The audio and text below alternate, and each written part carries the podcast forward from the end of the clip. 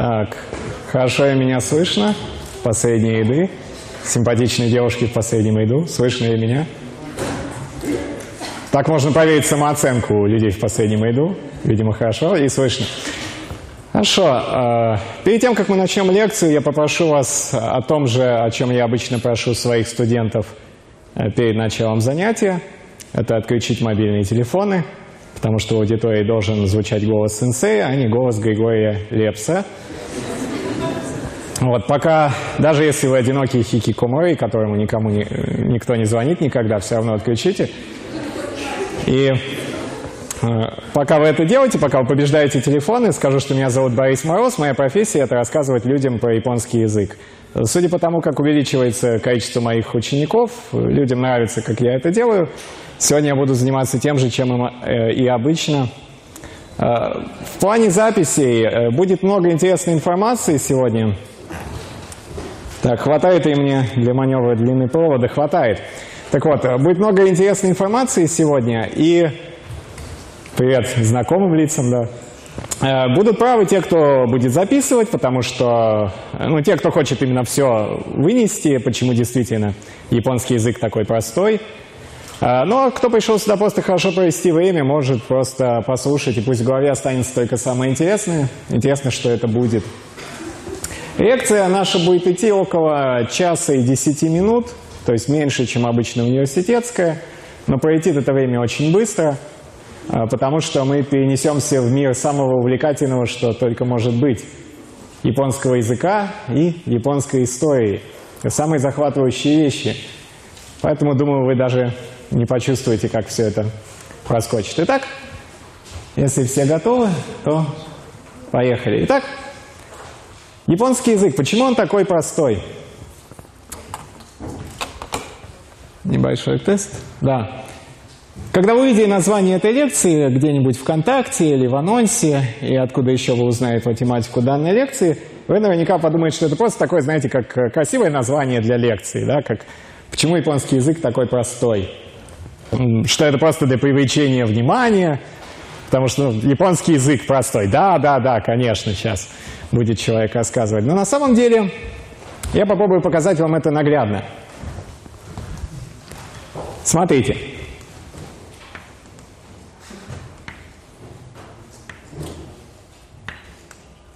Надеюсь, э, вам видны эти линии. Это иероглиф дерева.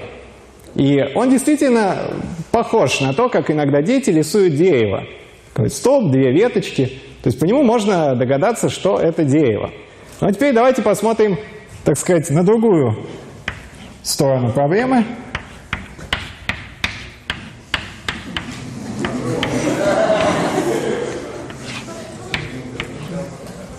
Итак, вот здесь уже сложно с первого взгляда определить, что это муравей. Да? И этого еще не видели зайца. Но вот японский язык, он как бы находится в интервале от дерева до муравья. Но все, что находится в этом промежутке от дерева до муравья, оно очень вычищено, оно очень отшлифовано, удалены все лишние детали, э, все хорошо смазано и работает как отлаженный механизм, без всего мешающего, без всего, что вот бы могло тормозить этот процесс. Э, как так получилось? Мы узнаем это э, отправившись в путешествие в те времена, когда не то, что не думалось, что это все будет отшлифовано и прекрасно работать, а не думалось, что это вообще в состоянии как-то заработать, в принципе. Поехали. Э, что же такое японский язык? Э, японцы э, в плане формирования письменного языка родственны нам всем. Они не создали своей письменности. Они отправились за письменностью в соседнюю страну. Наши предки Кирилл и Мефодий отправились в Византию, как вы знаете, привезли нам оттуда кириллицу, а предки японцев отправились э, в древний Китай. Мы не знаем точно, когда это было, мы не знаем, в отличие от Кирилла и Мефодия, имен, это было немного подальше. Это произошло приблизительно э, в начале и незадолго до начала периода Аска – и я рад, что в зале есть люди, которые поняли эту отсылку. Но, конечно же, он был назван не в честь э, девочки Аски из Евангелиона, а в честь э, той местности, в которой концентрировалась в то время э, власть в Японии. В период Аска буддийские монахи транзитом через Корею из Китая привозят иероглифы как письменность для японцев. То есть китайские иероглифы были привезены как э, японская письменность. Идеализированно это выглядело где-то так. Вот видите, как Китай дарит э, иероглифы Японии. Они назывались канджи. Японские иероглифы называются канджи, это слово наверху. То есть э, ханьские знаки. Джи – это знак или буква, и кан – ханьский, китайский. В Китае правила династия Хань, китайцев тогда еще называли ханьцы, иносказательно. А, и вот э, канджи попали из Японии, э, из Китая в Японию, и таким образом сразу же у японских иероглифов появилось два чтения – китайское и японское. То есть заимствованное, чуть-чуть подпиленное под японский язык китайское и японское. Например, Китай, вот название Китая – Соединенные земли. Китай называл себя Соединенными землями, потому что, да, проходить, поднимайтесь. Так вот, Китай называл себя Соединенными землями, потому что были небеса, была Поднебесная – то есть Китай, и были э, варварские страны, то есть мы и все остальные, кто не Китай. И, а Китай был соединенной землей между небесами и вот плохим. И вот эта иероглиф середина, первый, э, он имеет два чтения в японском. Это нака, э, японское, и китайское, чу, чугоку. По-японски это Китай.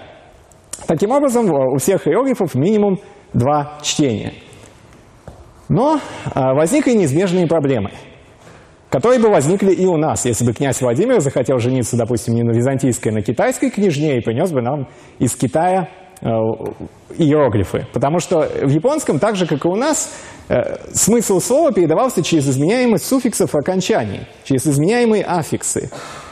Допустим, летела, как у нас в языке летаю, лечу, лететь, полететь, улетел и так далее. Мы меняем частицы вокруг корня, чтобы понять, какое время, род, число и так далее. И в японском была точно такая же история. И тут им привозят иероглифы.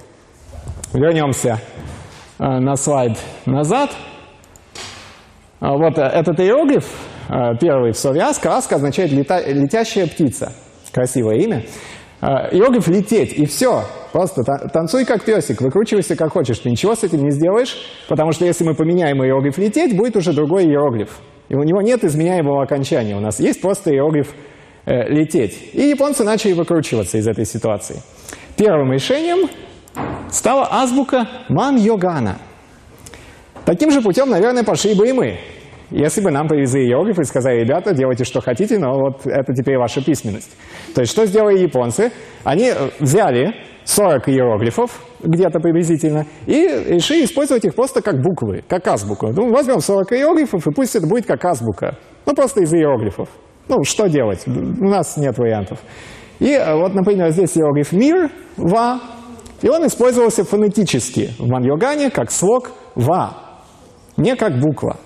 Маньогана она называлась, потому что э, первый сборник японской поэзии назывался «Ман Йощу». Э, 10 э, тысяч листьев, там, э, как только завезли письменность, японцы сразу почувствовали, насколько это здорово. Э, насколько это здорово уметь записывать свои красивые мысли, восхищение природой. То есть сразу же зародилась японская поэзия. Она будто бы только ждала, как кто-то принесет письменность, и все эти красивые мысли можно будет записать. Появилась Ман Йощу. И отсюда же появилась Маньогана. Посмотрим примеры того, как это происходит. Вот одна из строчек Маньоганы это взмах рукавом. Соде фур. Здесь соде нужно понимать по смыслу. То есть соде – это рукав. Иероглиф рукав, мы его переводим как рукав. А следующие два иероглифа мы уже не понимаем по смыслу. Мы должны их читать фонетически, как фу и ру, потому что фуру – это инфинитивная форма глагола махать по-японски. Поэтому взмах – это вот соде фуру. Но поэт, писавший вот эту стихотворную строчку, подобрал еще здесь иероглиф. Второй иероглиф – это ткань, и третий иероглиф – это течь или струиться. То есть слово «фуру» записано иероглифами «струящаяся ткань». Таким образом, древний японский поэт как бы хочет сказать нам, ну оцените, как я смог, да? Вот я подобрал и по смыслу, и так, чтобы они еще фонетически подходили. Но в, в этой строчке это очень красиво, мы, мы оценили. Но зачастую так не получалось. Зачастую получалась путаница. Увидев вот такую строчку, а представьте, что весь текст выглядит вот так. Увидев такую строчку, э, даже вот современный японист попал бы в просак, потому что непонятно, какие иероглифы мы должны понимать по смыслу, а какие иероглифы мы должны читать фонетически. Можно было бы сделать какие-нибудь пометочки над иероглифами, но, конечно же, это бы полностью убило сразу же эстетику языка. Как будто мы, знаете, как дефективный китайский получался бы. И поэтому Маньогана, как письмо, конечно же, устроить не могла. Но продолжалась эволюция, и уже в эпоху Нара начинает, это следующее после Аски, начинает в эпоху Нара э, зарождаться азбука катакана – что такое азбука катакана? Э, поставьте человека, который будет показывать всем людям, что можно. Что просто вот человек, человек который говорит «можно». Просто, чтобы я не отвлекался жестом. Что-то мне подсказывает, что среди аудитории здесь есть студенты. Ну, есть у меня такое подозрение. И, по крайней мере, здесь есть точно бывшие студенты. И если вы студенты старших курсов, или вы уже закончили учебу, то наверняка у вас есть старые конспекты. И если вы захотите вдруг почему-то э, перечитать какой-то из своих старых конспектов, вы можете открыть его и увидеть что-нибудь вроде vul.sv.beж1823. Что бы, черт побери, это могло значить? Спросите вы себя.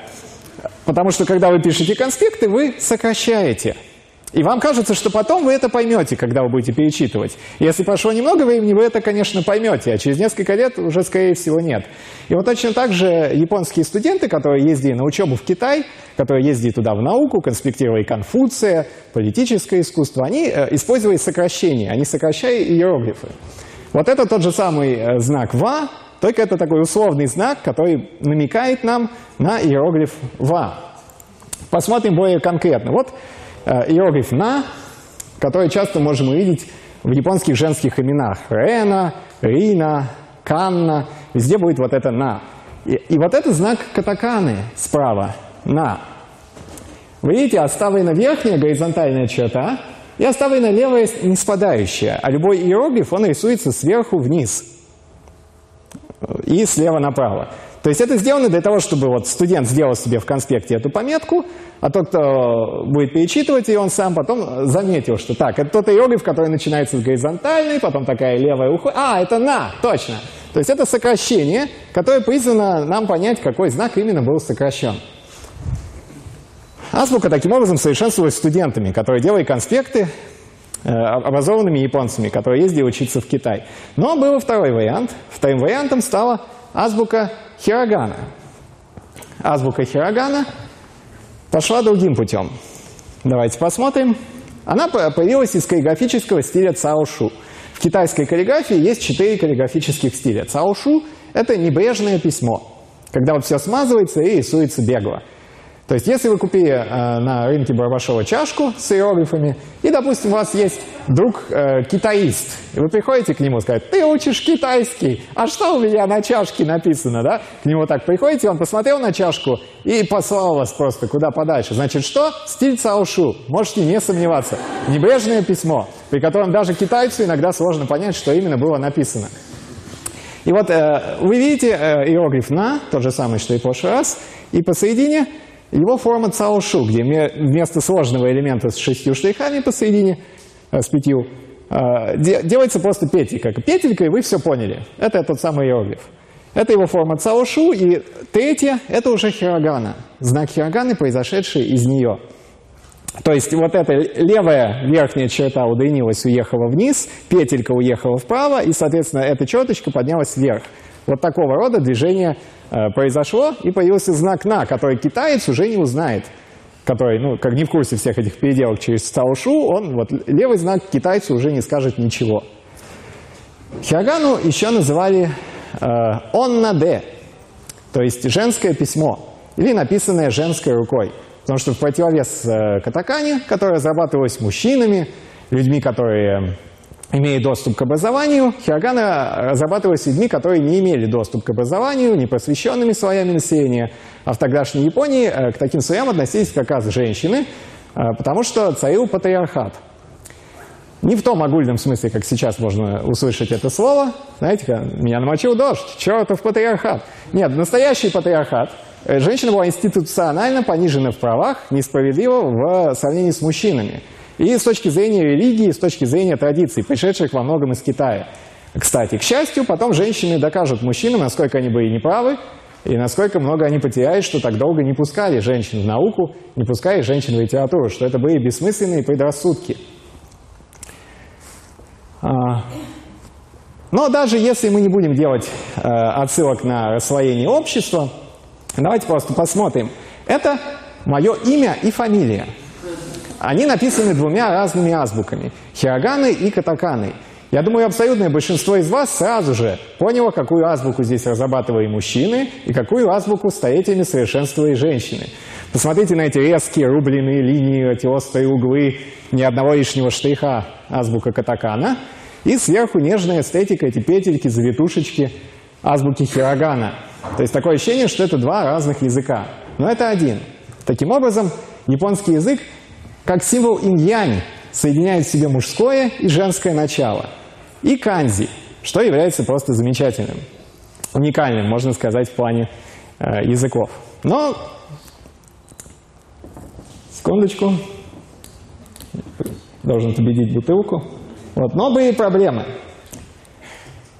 В чем состояла главная проблема того времени для японского языка? Зародились вот эти азбуки, хирогана и катакана – хорошо, но а, они, оставаясь языком вот студентов, языком каких-нибудь женщин из аристократических сословий, жен там, сановников, чиновников разных рангов, а, а языком знати, языком литературы, языком науки продолжал оставаться китайский. То есть японский язык в Японии не считался таким достойным языком литературы. Мы можем здесь вспомнить, например, э, если вы читали Льва Толстого, вспомните сцены балов – и вот эти куски на французском языке, эти сноски постоянные, вот кусок на французском, сноска. Почему это происходит? Потому что вся знать той, той эпохи России 19 века говорит на французском. 14-15-летние девочки, вроде Наташи Ростовой, бегло говорят с детства на французском, а на русском они пишут с ошибками и очень плохо излагают свои мысли. Потому что вот французский – это язык знати, это язык аристократии, а русский считался языком уже такого, ну, мужичья. И если быть честными, нам ведь не нужно даже и в Россию ходить за примерами. Потому что здесь, в Харькове, у нас всего сто с чем-то лет назад украинский язык не считался языком литературы, серьезным языком, языком науки и так далее. То есть это невероятно, но вот в эту эпоху, эпоху Хэйян, Хирогана уже появилась в эпоху Хэйян в основном, э, японский язык в самой Японии находился в том же статусе, в котором сто с чем-то лет назад здесь украинский язык находился в Украине. Он был полностью подавлен языком соседней большой страны, которая на тот момент в культурном плане была мощнее. Это был Китай. И казалось, японский язык не выживет, как полноценный язык по отношению. Но в 932 году в самурайском замке в отдаленной провинции Тоса на бумагу лягут строки, которые все поменяют. Посмотрим на них – вот и я, женщина, решила попытаться написать то, что называется дневником. Их, говорят, мужчины также ведут. Именно этим строкам будет суждено поменять все в пользу японского языка. И что интересно, эти строки, что может быть удивит кого-то из вас, были написаны мужчиной, которому на тот момент было 60 лет. Да, этого мужчину звали Кино Сураюки. И он был губернатором отдаленной провинции Тоса. Он жил в этом самурайском замке. Почему же, спросите вы, почему же губернатор Сураюки на старости лет решил вести дневник от имени женщины? Суть в том, что губернатор хотел позволить себе быть несерьезным. Хотел позволить себе говорить глупости, шутить, быть язвительным, эмоциональным, плакать, смеяться – все то, что солидный самурай и 60-летний чиновник, конечно же, не мог себе позволить в своем дневнике в глазах общества. А какая-то неизвестная женщина, от имени которой он ведет дневник, вполне могла. То есть он вел этот дневник для души, чтобы выплескивать туда свои переживания и так, чтобы при этом не, не терять образ солидного такого дядьки-губернатора, которому 60 лет. Он писал стихи, он был поэтом, кроме прочего. Вот так он выглядел. Это, ну, молодость, наверное, потому что тогда ему было 60, гравюры сохранились. Один из стихов. «У путников и тех, кто остается, одни и те же реки рукава, вот только берега их так намокли». Потому что, когда мы расстаемся с любимым человеком, люди плачут, вытирают слезы рукавом. Берега их так намокли. Он писал очень интересные стихи. Э, и в стихах он проживал, проживал свою жизнь от лица этой женщины. Посмотрим, у него случилось горе, в тот момент умерла его любимая четырехлетняя дочь от внезапной смерти, и он очень достойно реагировал на это, а в дневнике он позволял себе плакать, убиваться, страдать. И сочинил по этому поводу стих. «Забывшись, словно живой, спрошу, а где, как тяжко, всего три строчки, но они хорошо передают ощущение того человека, который на полуфразе вспомнил «а где?». И это могло бы, конечно, остаться никому неизвестным. Но губернатор Цураюки был человек чистолюбивый. Недаром он выбился в губернаторы в этой жизни. И он, конечно же, не хотел все это писать в стол. И он публикует свои работы как дневник неизвестной дамы, или э, записки из Тосы. Тоса Никки. Дневник из Тосы еще называют.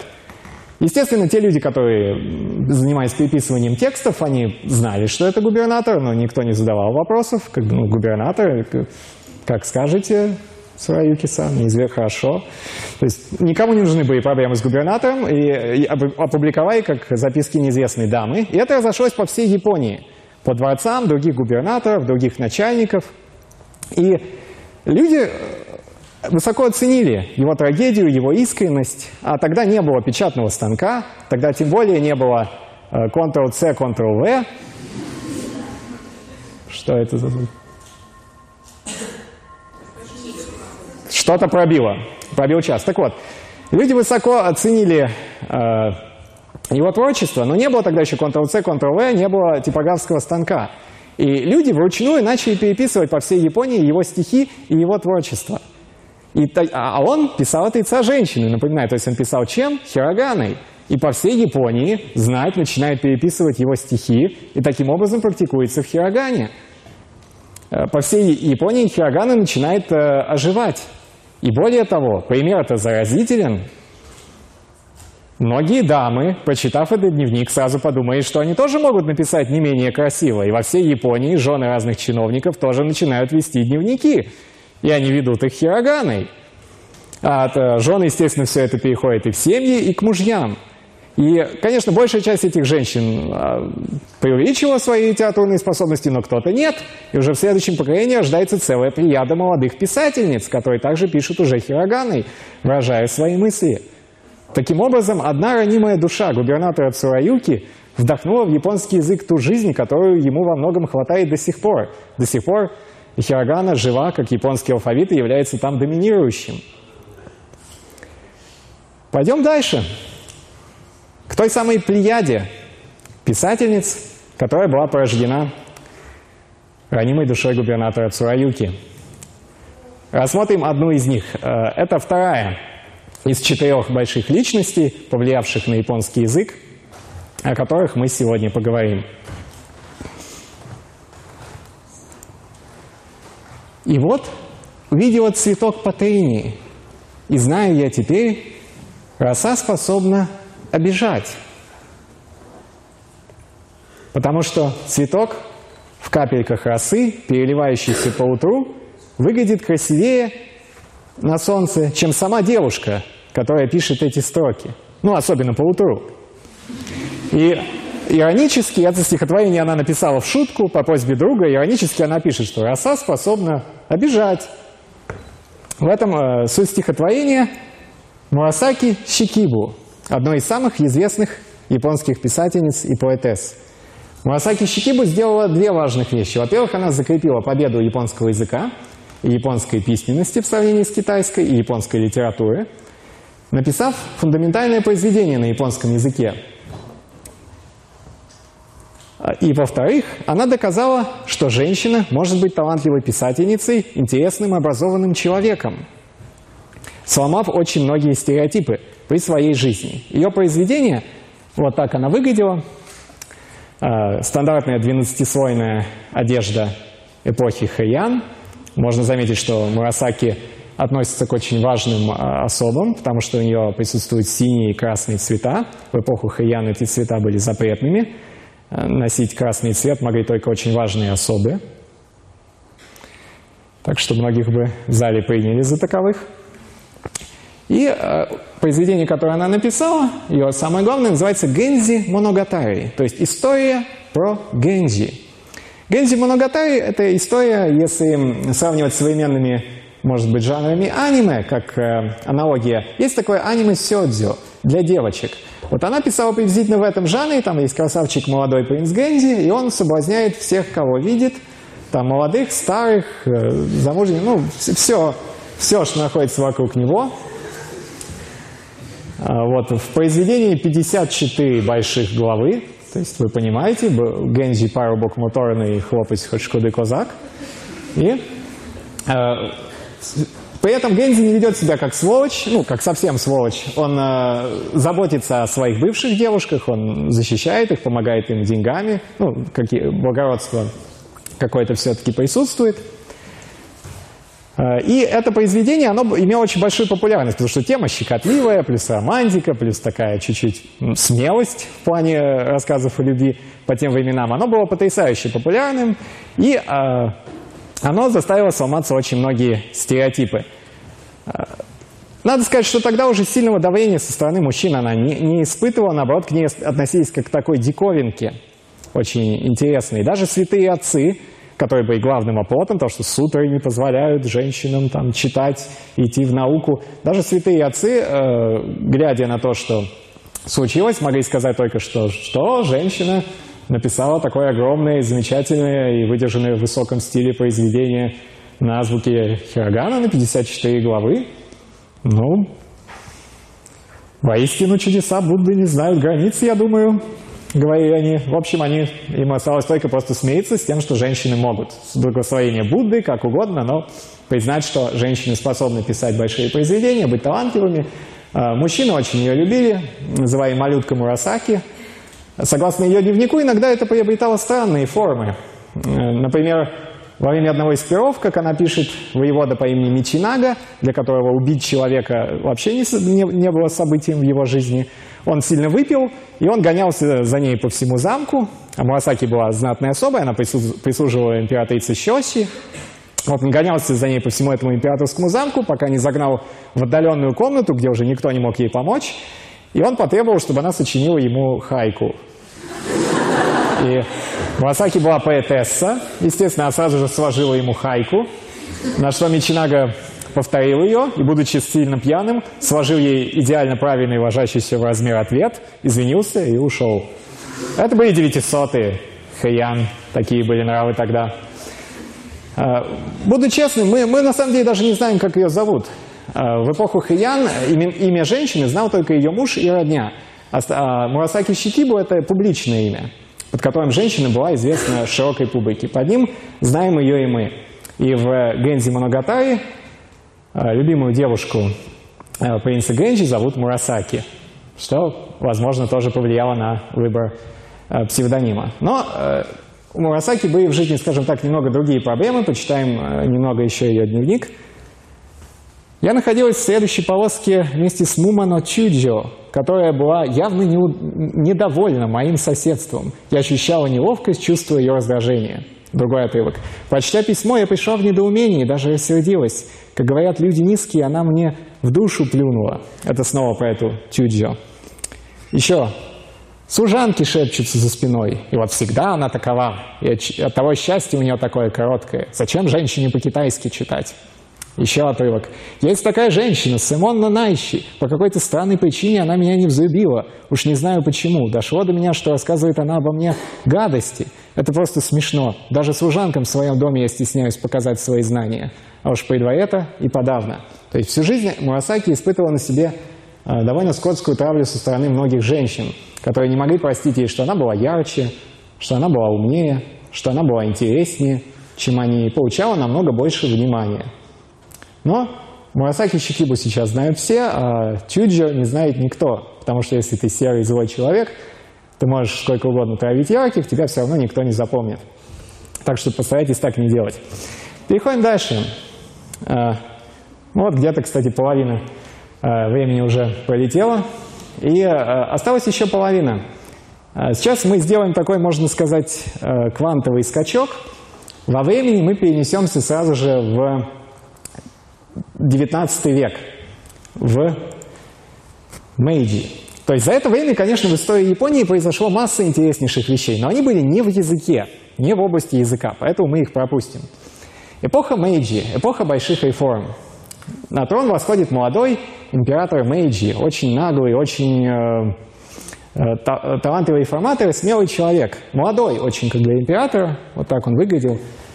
Э, он имел наглость сказать Сёгуну Токугаве, что именно он и будет император управлять страной. До этого формально в Японии был император, но правил сёгунат. И сёгуну Токугави вообще никто ничего никогда не говорил. А тут приходит император Мэйджи и говорит, что он не хочет быть картинным опереточным императором, а он хочет управлять страной. Это спровоцировало конфликт в Японии, небольшую гражданскую войну.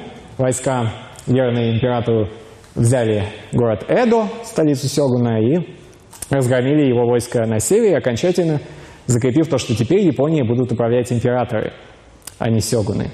А город Эдо вы все теперь знаете как Токио.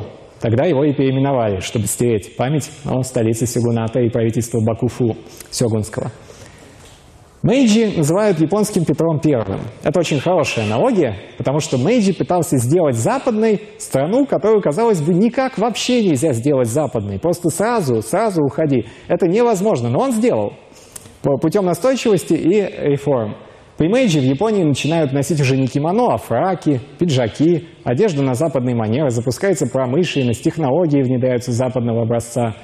Э, Мэйдзи вводит э, в, э, в стране двухпалатный парламент, демократию, политические партии, ликвидирует класс дворянства, без бойни, без серьезных потрясений. Он просто соглашается на то, чтобы платить бывшим самураям пенсии – Представьте, что там Ленин выходит, говорит, ну, дворянам мы просто, мы будем платить им пенсии, и пусть спокойно интегрируются в общество.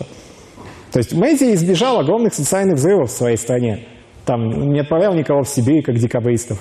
Просто создал парламент, потому что император понял сверху, что это неизбежно. Парламент э, и европейское устройство. И э, Хирогану Мэйджи реформирует. Хирогана жива, Хирогана основной алфавит, но э, в ней про, тоже есть проблемы. Посмотрите. Более 10 знаков могут означать, например, букву «и». Это только три знака, означающих букву «и». А их было еще больше. Потому что в разных провинциях разные знаки. И Мэйджи первый осмелился тоже, наконец, отшлифовать хирогану и выкинуть все лишние знаки. Например, в современном японском букву «и» означает только вот этот левый знак. За что можно сказать большое спасибо. Представьте, вот мне, например, не нужно запоминать вот это все уже, благодаря императору Мэйджи его решительности в реформах языка. А вот эти вот знаки, оставшиеся и все прочие, в современной Японии называют хентай гана, то есть странная гана, да, отличающиеся от нормальной, скажем так. И э, они используются еще иногда, знаете, в вывесках, где закосы под старину и подобные вещи. Но э, правление Мэйджи э, имело свои недостатки.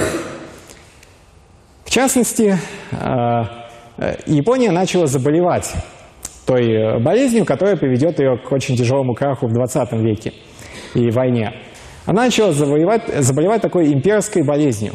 Это, увы, уже видно при самом Мэйджи. Одержана победа над Россией в русско-японской войне. Казалось бы, победа под Мугденом, русский флот, имевший большую репутацию, разбит под Сусимой, не то, что какие-то Курильские острова, Южный Сахалин теперь принадлежит Японии. И в день оглашения результатов, подписания договора, в Японии массовые беспорядки. Представьте, люди недовольные, люди устраивают бучу, они говорят, а почему не весь Сахалин? А почему не вся Манжу? Почему не Сибирь? То есть уже в обществе начинаются очень печальные процессы, которые описывает такая, знаете, территориальная булимия, которую описывает э, писатель того времени Нацумы Сосеки, э, Нобелевский лауреат к которому будем обращаться дальше. А, пик этих настроений пришел на эру Щова. Щова, по иероглиф, это следующая эра после Мэйджи, внук Мэйджи, император Хирохито, зашел на трон. Щова по иероглифам это процветание и мир. Никогда в истории Японии не будет такого упадка и такой жуткой войны, как в эру Щова. Что происходит? Понимается закон, по сути, запрещающий все политические партии в стране. То есть убивается демократия Мэйдзи. Этот закон назовут закон об опасных мыслях. Все мысли, кроме правильных, считаются опасными. Э, естественно, язык законсервирован. Какие могут быть реформы в этой стране? Потому что что ты имеешь против японского языка? Ты что, не патриот? Ты считаешь, что японский язык несовершенен, а он был еще очень несовершенен в то время. Но опасные мысли, э, нельзя ничего высказывать. Общество э, начинает болеть, это появляется во всем, э, в религии, в Японии две доминирующих религии, синтоизм и буддизм. Ну, синтоизм понятно, там божество императора, если император э, отвратительный, каким был Хирохито, то тоже происходит и с религией. А, но представьте, буддизм, который у всех ассоциируется с такой миролюбивой религией, во всех анекдотах буддисты – это самые миролюбивые люди, буддисты наускивают людей на войну, Говорят, что владычество Японии над э, Азией, воплощение планов Будды, сутра Махаяна, вот эти монахи в оранжевом наускивают людей на войну, выходят на передовые позиции э, течения Ничирен, то есть имперский буддизм. Имперский буддизм! Насколько сошла с ума эта страна? Вдумайтесь в это сочетание. Мы разберем еще некоторые неологизмы сейчас, которые появились. Посмотрим вот на стихи э, того времени. Это детская книжка. Э, Солнце красное, восход солнца красный, флаг с красным солнцем, банзай, банзай. Это вам не, да, не, не роса способна обижать. В ужас бы пришла Мурасаки Щитибу, если кто-то бы ей сказал, что, во-первых, это вообще стихи, а во-вторых, это дают э, читать детям. Еще одна интересная тенденция. Посмотрим более безобидный плакат. Это реклама пива. Живое пиво из Саппоро. Если рядом с вами в зале сидят японисты, вы их можете вычислить по такому недоуменному выражению. Что? Что здесь написано? Потому что, а я объясню, написано не в ту сторону. Это вызывает такой ступор даже у людей, знающих японский язык. Да? Да?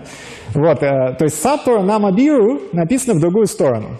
Э, тут э, цветы хороши, ночь хороша и пиво хорошо.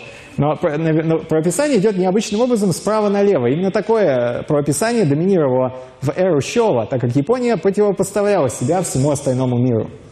Можно сказать, э, все, что есть в мире, говорилось, что есть японское, но лучше, ну, в воображении японцев. Джимо, э, гору Фудзи называли японским Эверестом. Вот, э, Э, реку Кисо, которая очень короткая, называя японским Рейном. То есть вот такое мышление уже насуждалось у людей. А, и э, в прессе того времени очень популярен также вот э, в связи с этим чтением слоган о, скажем так, загадочной японской душе. Потому что мы, японцы, такие странные, всему миру нас не понять, не просчитать, да? И в этом наша правота перед другими народами Азии – вот, и э, в этом вот прописании справа налево в какой-то степени, может, тоже это а, отражалось. Естественно, Япония, для Японии это хорошо не заканчивается, находит себе друзей по интересам, Гитлера и Муссолини, и вместе с ними начинает войну. Как она ее начинает, опять же? Воскресный день, в, когда никого нет на боевых позициях, когда на Перл-Харборе все команды построены на поднятие флага на палубе, без объявления войны, Налетают и японские истребители, торпедоносцы, все взрывают, убивают людей. Никогда в своей истории Япония не начинала ни одну войну настолько низко, с такой низости, как она начала Вторую мировую. Насколько произошла деградация э, в этом плане морали и общества. У страны кодекса Бущидо, у страны Оды Нобунаги, Сюгуната Токугавы всего за несколько десятков лет правления этого режима. Появляется, соответственно, довольно жуткие э, неологизмы этого времени, времени начала войны. Э, война, к счастью, э, пошла до Японии нехорошо. Был план, что они освобождают все народы Азии, но народы Азии были против освобождения, они не совсем его так воспринимали, Китай, Корея, но официально они должны были их освободить от англичан и вообще всех, кто против них. И, но, к счастью, воспетый японскими газетами боевой дух Ямато оказался ничем не сильнее боевого духа простых американских матросов, летчиков. Японский флот был разбит под атоллом Мидуэй. потом пехота показала себя под его зимой, и страна пошла на крайние меры. Э, слово, которое вы видите сверху, в каком-то плане неологизм войны – камикадзе. Это не то, что был неологизм. Раньше так называли ветер, который разметал корабли хана, который хотел заво завоевать Японию.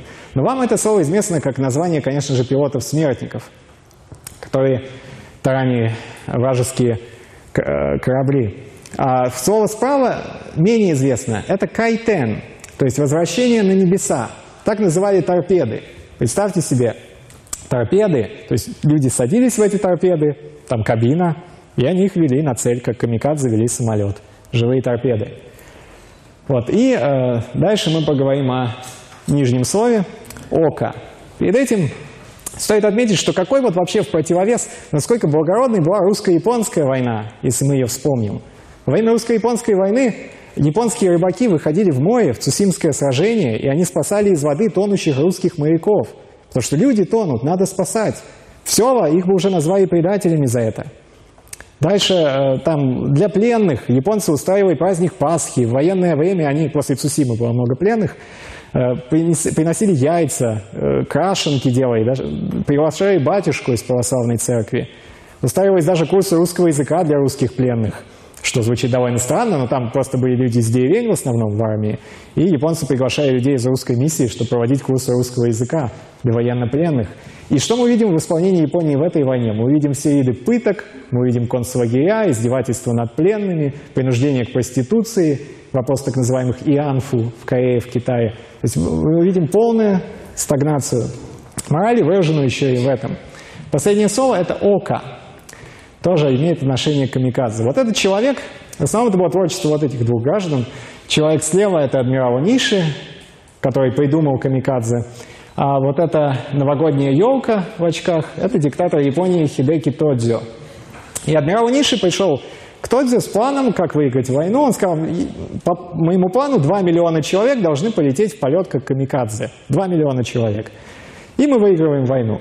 И вот этот человек подписал этот план чтобы понимали отношения, и дал добро на создание камикадзе. И Ока назывался самолет камикадзе. Вот так он выглядел. А, а, одноразовый самолет для одноразовых людей, сделанный из дешевых материалов, который э, был в состоянии только совершить, по сути, один полет в одну сторону. Даже выводили его планером на цель. Ока в переводе «лепесток сакуры». Почему их так называли? Потому что у сорвавшегося с ветки лепестка сакуры – уже нет пути назад, но есть его последний пленительный полет. Вот это они говорили этим мальчикам, очень молодым в основном, которые записывались в камикадзе. То есть страшное превратилось сознание людей в красивое. Тысячи людей хотели принять участие в камикадзе, вы тысячи приняли. Но э, война была проиграна, Америка поставила Японии ультиматум по применению страшного оружия. Как вы можете догадаться, эти два человека отклонили ультиматум, потому что не то, чтобы кто-то из них очень дорожил людьми. И случилась бомбежка, после которой они все-таки сдались.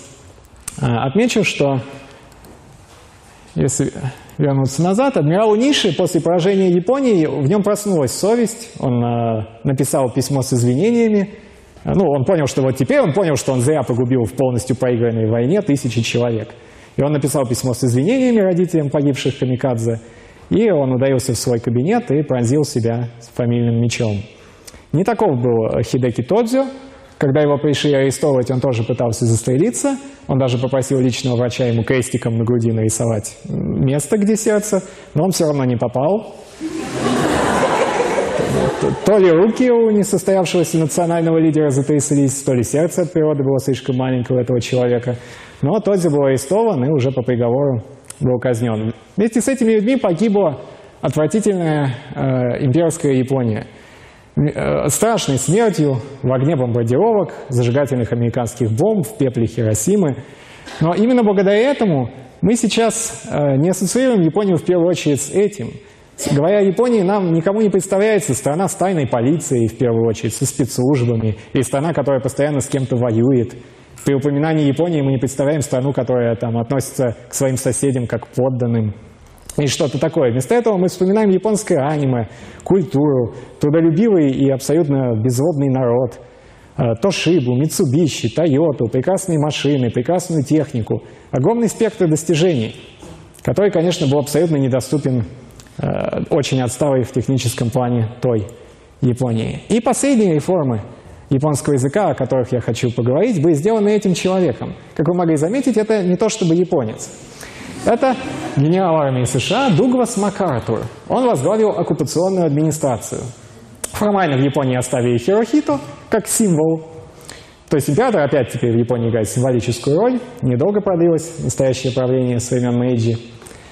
И, и Дуглас МакАртур и американская администрация провели одни из самых рациональных, наверное, реформ японского языка, так как американцы относились к японскому языку без особого пиетета. А, были, конечно, горячие головы, если вежливо так можно назвать этих людей. Один деятель американский предлагал перевести японский язык для простоты на латиницу. На латиницу. Но, к счастью, ему объяснили, что нет, это так не работает. Язык, где 20 слов читается как «щи», не работает, если его перевести на латиницу, извини. И, э, к счастью, нашлось достаточное количество японистов, которые провели э, самые замечательные реформы языка, реформы 46 -го года, послевоенные. Во-первых, хирогана окончательно закрепила за собой статус вот тех самых изменяемых окончаний слова, аффиксов. Например, здесь вот иероглиф «разговаривать» – «ханасу». И вот корень «хана», и э, окончание мы меняем, меняя знаки хироганы – это инфинитивная форма наверху, где подписан корень и суффикс. Ханасу – разговаривать. Снизу – ханасэлю, то есть уже потенциальная форма. Я могу разговаривать. Здесь доброе предложение. Ханасимасё, то есть давайте же поговорим про что-то. А снизу еще мы поменяли знаки хироганы рядом с иероглифом, который тот же самый корень, видите? И у нас уже грубое ханасына, то есть а ну заткнись, не говори. То есть меняя хирогану, мы таким образом меняем Э, вот эти суффиксы меняем язык. А катакана, то есть мужское письмо, ушло в запись иностранных слов. Применение азбуки таким образом стало строго регламентированным. Второе. Направление письма окончательно устаканилось в нормальную сторону слева направо, как во всем мире, но сохранилось вертикальное письмо.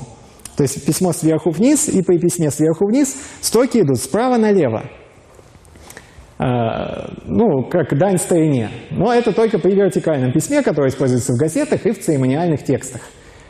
А, также, наконец, были выкинуты огромное количество устаревших и архаичных форм иероглифов. Был оптимизирован список канджи до 1850, так называемых тойо канджи. То есть это количество иероглифов, которые должен знать японец, окончивший школу японец, всего 1850. Сейчас этот список уже вырос, конечно, с годами в него добавляю, сейчас 2136. Но по сравнению с десятками тысяч, которые были раньше, это очень мало. В общем, 2136 это более чем реально выучить даже до иностранца. Поверьте. И э, многие японцы э, сейчас, э, э, те, кто плохо учился в школе, правда, из-за этого могут не знать сами какие-то старые архаичные формы иероглифов. Ну, потому что, наверное, старые архаичные формы иероглифов – это и не самое ценное, что было в языке. Но опять же, если два иероглифа означали одно и то же, оставлялся самый оптимальный, что тоже очень помогло облегчению словарей и упрощению словарного запаса. Идем дальше. А, было введено правило «как слышим, так и пишем». Знакомое нам, собственно, по украинскому языку. Например, «оки» теперь уже не пишется как «охоки», как оно писалось до войны. И, например, представьте, бабочка, чо, отсюда же тио чио сан, например, мадам Баттерфляй. Бабочка раньше писалась как тефу. Просто представьте, написано тефу, и нужно читать это как чо. И за это, опять же, спасибо реформам МакАртура, потому что теперь справа введен красным э, дословный вариант. И из двух букв О, американцы задали вопрос, почему у нас, в конце концов, две буквы О в языке, которые используются в разных случаях. И одна из О, мягкая, так называемая О, она ушла в так называемые послеслоги. Она э, э, исполняет только грамматическую функцию в современном японском. А э, в словах используется вот эта правая буква О. Например, ой длинный, используется уже вот эта буква О, а не это. Все эти реформы, безусловно, э, помогли упростить язык. Итак, почему же японский язык такой простой? Потому что на него повлияли э, как и исторические события, как и настроение в самой Японии. В имперское время он консервировался, во времена Мэйджи, наоборот, расцветал и формировался, так и поступки отдельных людей – которые не боялись что-то менять, не боялись быть интересными, не, не боялись идти в каком-то плане против традиции общества, если чувствовали свою правоту. Таких как э, император Мэйджи, Дуглас Макартур, малютка Мурасаки Шикибу и ранимый губернатор Цураюки. Меня зовут Борис Мороз. Моя школа японского языка называется Дайгаку, и она имеет достаточно очевидный адрес в интернете, vk.com Дайгаку. Я там единственный администратор. Если вы хотите слушать меня еще по субботам и воскресеньям, то можете записаться ко мне в школу. И сейчас спасибо за внимание.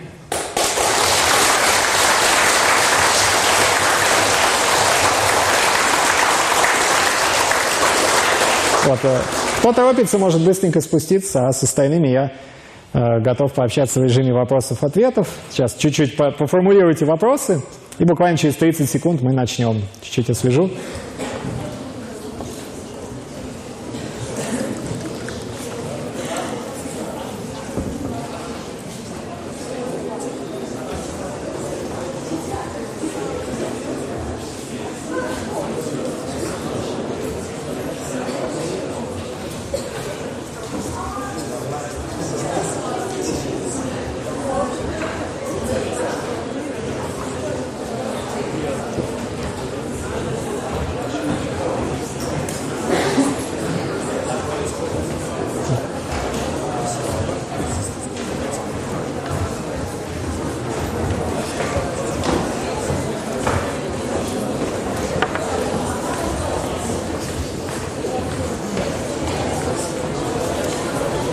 Итак, э, да, оставшаяся часть спускается, и э, кто уже придумал какие-нибудь вопросы, поднимайте руку, я буду вас э, вызывать, так сказать, и выслушивать.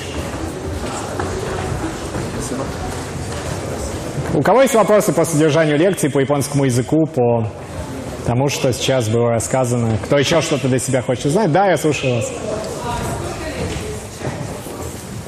Сколько лет я изучаю японский? Э, приблизительно 4. Но если серьезное изучение, то 3.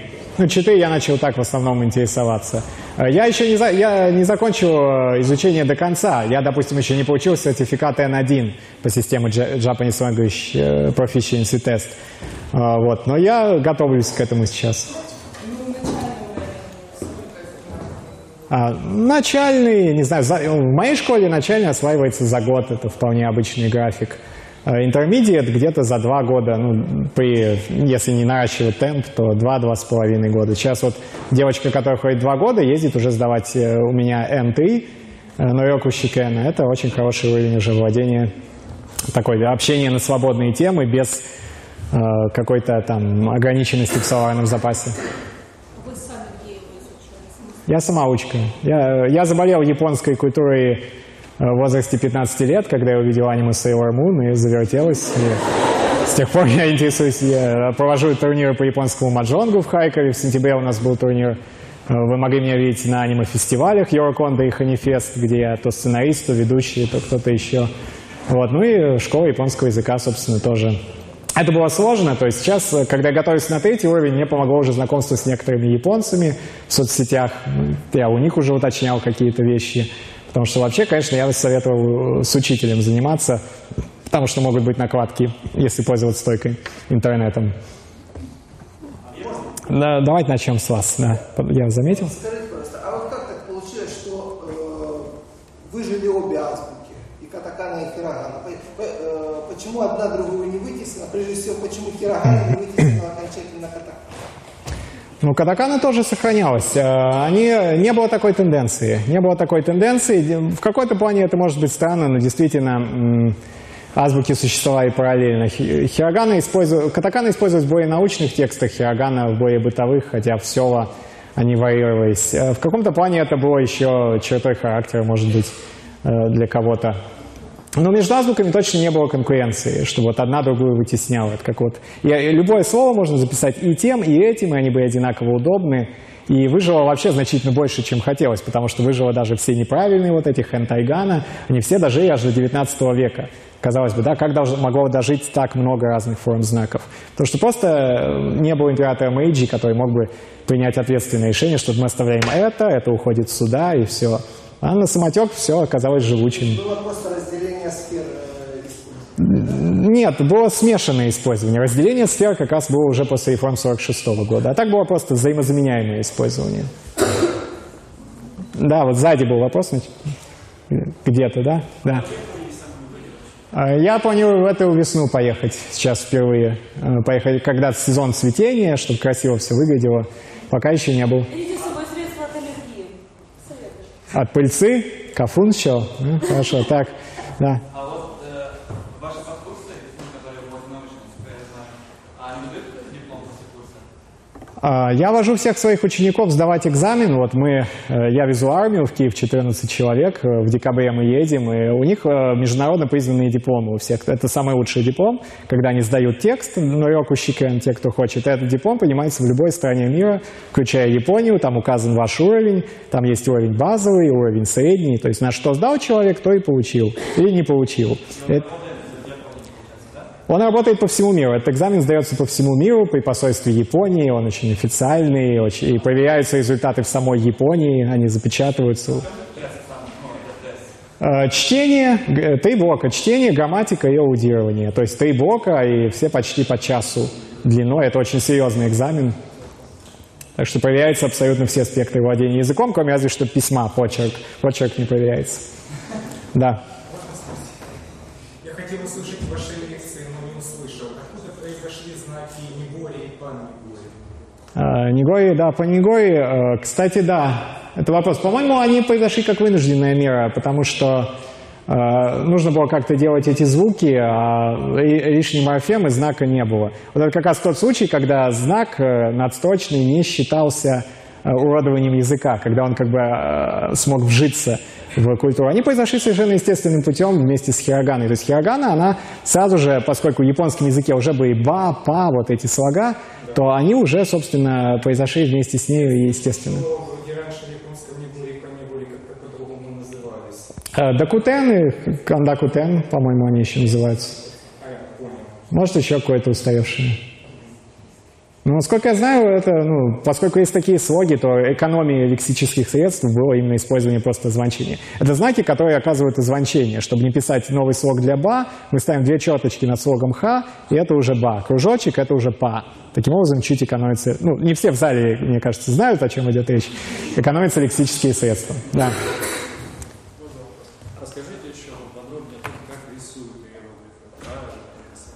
О, Справа налево, э, сверху вниз. Вообще в Тойо Канджи э, полностью э, говорится о том, что порядок написания черт в современном японском свободный. Это записано в фундаментальном док- документе японской образовательной системы. Но, конечно, есть такие стилистические моменты. Иероглиф всегда рисуется сверху вниз и слева направо. Возьмем того самого зайца, которого, в котором сложно увидеть зайца. То есть сначала опускается черта, потом квадратных символах рисуется сначала левая, потом единым штрихом верхняя правая, потом нижняя горизонтальная, и э, сверху вниз соединяющая черта рисуется уже только после. Ну и нога, нога и последний штрих. Не похоже на зайца абсолютно, но вот каким-то образом это заяц. Основные правила – это то, что завершающая м, черта, она обычно рисуется последней. Например, мой любимый иероглиф писать, ну, наверное, все, да, кажется, вот эти штрихи, сходим с ума, и потом в конце оп такая красивая завершающая линия. То есть завершающая красивая вертикальная линия, вот этот финиш move, он рисуется последним, если есть вертикальная линия. Э, Квадратных символов сначала левая, потом верхняя, правая, потом нижняя. Если нижних несколько, то они идут сверху вниз. И общая последовательность стремится к тому, чтобы было сверху вниз и слева направо. Я видел японские шоу, где японские э, айдолы заваливали этот тест и спрашивают, так как вот этот штрих там вот в муравье, какой рисуется по счету, и они заваливали этот экзамен, поэтому это, наверное, сложно даже для некоторых японцев. Вопросы очередности черт, хотя это тоже проходится в школах. А, Нет, официально в документе Министерства образования Японии написано, что порядок черт может быть свободным при соблюдении правильности знака. Но есть определенный традиционный порядок каллиграфические написания, который пришел еще из Китая, законы каллиграфического письма и так далее. Ну, для меня один, один из сложных, кстати, это муравей. То есть в чем а, суть? Вообще муравей, он не такой уж сложный, потому что вот э, по элементам правый элемент, если мы возьм- возьмем его отдельно, это э, овца. Левый элемент, да, это насекомые, муси. И вот этот дискомфортный для начинающих японистов элемент, э, это я. То есть я, насекомое, овца. Очень легко запомнить. Э, И они там все запоминаются. Если мы возьмем сложные, все сложные иероглифы запоминаются по простым элементам. Допустим, сейчас самый страшный, и что же страшный довольно, дерево, консервная банка, дерево, а что у нас, классическая крыша, коробка, американский, э, ложка, украшение. Вот.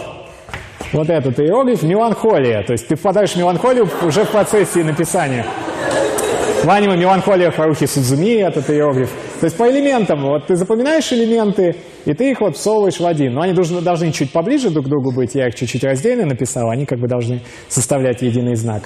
А все самые сложные иероглифы, которые вообще ужасно уродски выглядели, их, к счастью, отменили именно э, в 46 году, как вот слишком громоздкие знаки. Поэтому вот, вот эти э, считанные остались. Так в этом случае, вот, э, поскольку она идет как бы туда три знака и назад три знака, образно говоря, а потом дальше продолжать писать куда? Вправо или вниз? А, Ну вот я писал слева направо. Здесь слева направо, этот знак слева направо, потом вот этот левый и вот так и в правом нижнем углу я закончил. Если предложение, то мы либо вот слева направо его читаем, либо если это вот вертикальное письмо, то мы уходим вниз. Следующий иероглиф тогда при вертикальном письме, естественно, будет снизу. И вот так будут идти строчки справа налево. Да. Когда японцы говорят ватащи, а когда боку? В японском языке э, более 20 слов означает «я». Более 20. И среди них есть ватащи, есть боку. Э, Ватащи – это нейтральное, его могут говорить все. Э, и- А боку, а- оно такое мальчишеское. Его обычно не говорят сейчас уже взрослые мужчины. Оно означает, а это мужское «я», но э, иногда его говорят и симпатичные девушки, которые считают, что это миленько говорить о себе в мужском роде. Тогда они говорят боку. Есть еще нейтральное э, оре, грубое, когда ты хочешь быть грубым, неважно, парень ты или девушка. Есть женское атаси, есть э, местное васи, есть вага, вагахай, варе. То есть очень много слов означает «я», «ватакущий» самое пафосное, когда ты очень важный и так далее. Ну, это вот, кстати, из сложных вещей японского языка, вот это все простое, а сложное его церемониальность. Потому что в японском важно, кто старше из вас, когда ты разговариваешь с человеком, кто старше по статусу. Из-за этого меняются языковые формы. И вежливый японский, кейго, это как отдельный язык, которым учат там сотрудников сервиса, обслуживающего персонала, чтобы они обращались к клиентам уважительно на кейго. Это просто другие слова. А зачастую это еще и другие формы. Да. Да? Еще да. Э, Очень легко. Есть несколько вариантов. У меня дома на компьютере стоит обычный... Есть транслитерация японского языка латиницей, ромаджи. Так называемая хэбберновская латиница, названная по имени автора. Я просто ввожу на латинице, допустим, «щи», латиницей S-H-I, и мне предлагают сразу же там вот 8 вариантов, которые я могу пробелом клацать, что я хотел этим сказать. Ну а там самый, самый важный вариант, самый употребимый идет первым. Я вот так оп-оп вы- выбираю. Зачастую там быстро угадывается. Хирогана идет тоже одной из первых, то есть если ты пишешь азбукой, то вообще нет никаких проблем. Ты просто латинской транслитерацией пишешь и enter, enter, enter. То есть достаточно быстро для меня это идет. То есть фонетическая, клавиатура фонетическая. Да? Здесь присутствуют э, люди с э, 15 на 4, где есть такие хайковские лекции, где я читал отдельную лекцию, которая называется «Японские цифры». Японские цифры, поверьте, тема для отдельной лекции, там нет цифры 0, зато там есть цифра 10 тысяч. Например, японцы не говорят миллион, они говорят 100 десятков тысяч, они не говорят 121 тысяча, они говорят как бы 12 десятков тысяч и одна тысяча. У них в голове 10 тысяч – это разрядное число. И там очень интересно. Это, и у каждой цифры, представьте, есть два разных чтения, потому что, как я говорил, японское, китайское. Если мы считаем от 1 до 10, можем посчитать ични, сан, ши, го, рок, ши, чхач, кюджу. И можем посчитать хитоцу, птацу, мицу, йоцу, ицуцу, муцу, нанацу, яцу, куконоцу, то. То есть абсолютно не похожие 10 чтений, и они употребляются в разные моменты. Но они очень хорошо ложатся. Там одни имеют функцию чисел, другие функцию э, чисел месяца, возраста и так далее. Ну, это тема для отдельной лекции. Это огромный мир. Японские цифры – это замечательно тоже. Хотя сейчас в современной Японии используются, понимаются и арабские цифры из-за необходимости интеграции тоже с западным миром, банковских расчетов. То есть э, арабские цифры тоже более-менее вполне используются, японец их поймет, если вы ему напишете.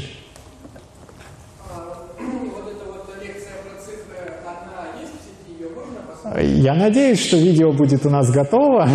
То есть видео, она снималась на видео, но я все еще жду. То есть в группе 15 на 4, как только они появятся, я их выложу в своей школе, э, в группе школы и у себя на странице я это выложу, естественно, чтобы видео было. Видео точно снято, я все еще жду, когда его демонтируют про цифры.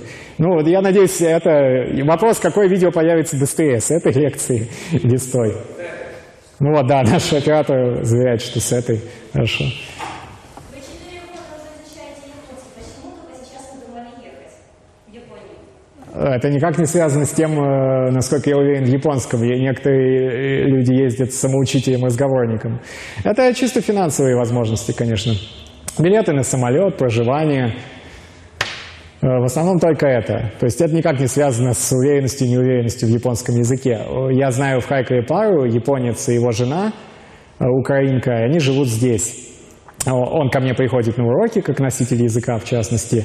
И у него жена, вот они общаются, она все еще японский знает похуже, например, чем я, но вот как-то они общаются, он понимает ее японский язык жены, когда, как отдельный язык. Но он, он уже понимает, потому что там у жены характер такой, что надо понимать с первого раза, у него как бы выбора особо нету. Да. Вот если я получу диплом вот от э, ваших э, курсов, и у меня будет диплом градуси, ну, э, английского языка, я смогу работать переводчиком в Японии? А, ну, не моих курсов, а именно э, Нихонго no Рёку Шикен. Это диплом, который приедет к вам из Японии в конверте. То есть там результаты экзамена проверяются в Японии, из Японии к вам приезжает сертификат. И в Японии везде он принимается. У меня многие знакомые работают в Японии уже. Э, Не, не все переводчиками, разные сферы, где можно работать. А, В педагогике работают многие, в школах, в детском садике, например. Э, Ну, может быть и переводчиком, почему бы нет. Я не знаю, какой там конкурс, насколько легко иностранцу, но теоретически, безусловно, диплом, он принимается как подтверждение уровня владения языком. Да, как TOEFL, как то, это вот тоже вот международно признаваемый диплом хорошего экзамена. Кто-то еще поднимал слева? Да. Не знаю, как э, вообще знакомы с системой образования в Японии, но математика там преподается принципиально по-другому, чем в странах СНГ. Почему, я не знаю, в современном мире при такой скорости передачи разных данных, опыта учеными, почему у них осталось именно свое видение математики, и почему восьмилетний ребенок может без калькулятора умножать в уме трехзначные числа, а русский не может. И при этом все равно они себя считают тупыми. Ну, я не знаю, насколько я считаю тупыми. Вроде те японцы, с которыми я общался, современные, они достаточно обычные мне пока. Девочки. Девочки себя считают тупыми, при том вплоть до 25 лет. А что случается в 25 лет? Они ищут умного парня, и они, ну, Это должно помочь? Ну, я, я сомневаюсь. То есть, если человек тупой, я не думаю, что ему что-то помогает. Но если человека комплексы, то да, наверное, личная жизнь помогает. Я не, я не был в японской школе, я, конечно, не изучал эту тему преподавания математики, то есть э, здесь я ничего не могу сказать, конечно. Э, э, Может быть, вы прочтете по этой лекции, если вы знаете, как вот именно в японских школах организован процесс преподавания. я увидела, как это происходит, я увидела результат, м, я не могу понять, Это интересная методика. Может быть, вообще ее нужно внедрять у нас, если они действительно могут э, складывать числа в уме. Я про это вот первый раз услышал от вас. Ну, Это интересно. Едва ли это связано именно с записью цифр, которая не то чтобы больше подходит. э. Палочками счетами. Время было счеты, счеты, но немножко другие. Их. А это с каких? С Мэйдзи осталось? И с каких времен это? это один из них. Форма осталась еще с, до- с довоенных времен, школьная, вот это матросский. Они не реформировали. И вот, э, наверное, вообще консерватизм школьного образования сказался, что все старые методы, они сохранились. Наверное, в этом дело. Э, э, Ну, что? Старое не всегда значит плохо, да. Многие ста... э, губернатор Цураюки бы с вами согласился, который в 60 лет начал писать стихи, например. А. За- Да, на заднем иду. Японские иероглифы были по- походными от китайских Э, Традиционных, э, традиционное китайское письмо было заимствовано. То есть э, сейчас за эти годы уже произошли очень много реформ в китайском и японском языке. Некоторые уже разъехались. Их формы в китайском и японском отличаются. Но большую часть китаец, конечно, в японском языке узнает сейчас, но не поймет, конечно, что это за слова, потому что они используются в перемешку с кана и зачастую в совсем другом смысле. Да. Сравнение с другими языковыми группами, насколько один объем информации быстрее пишется или медленнее и читается? Ну, Япон... ну, канзи, конечно же, это эко- экономия языковых средств. Как японцы шутят, э, чтобы Твиттер, что, чтобы Твиттер был адекватным э, нашему Твиттеру, японцы шутят, что им нужно оставить 14 знаков на выражение всех мыслей. Потому что вот в 147 японец может пересказать Гензи Моногатари фактически. Потому что иероглифы, они очень экономят языковые средства. И, ну, представьте, вот один знак – это уже слово. Это огромная экономия языковых средств. Естественно, есть вот эти изменяемые окончания, но они едят не так мало, поэтому в объеме информации значительно выгоднее писать на японском. Это очень экономит место на диске, байты и так далее. Да. Скажите, пожалуйста, а вот как э, узнают, как- какое из э, чтений использовать в конкретном случае, особенно когда с- сталкиваются с чем-то, с чем еще не сталкивались? Ну, Но есть очень простые правила использования чтений. а Я этого не затрагивал. Это, то есть э, чтение используется в сочетаниях. Почему вот в Китае э, был, если вы помните, когда был такой веселый Китай, который дарил иероглифы, у него был вот этот иероглиф, который похож на квадратную букву F. Вот э, в сочетаниях используются китайские чтения, потому что они короче. Там ва, вэй, э, чу – это короткие чтения. Японские они могут быть там мидзу, соно, хитоцу, то есть длинные, трехсложные. Поэтому, когда слово имеет два корня, как водопровод, гидроэлектростанция, э, две основы, три, тогда используются китайские чтения, короткие. Соответственно, в Китае используются вот китайские чтения, чугоку, потому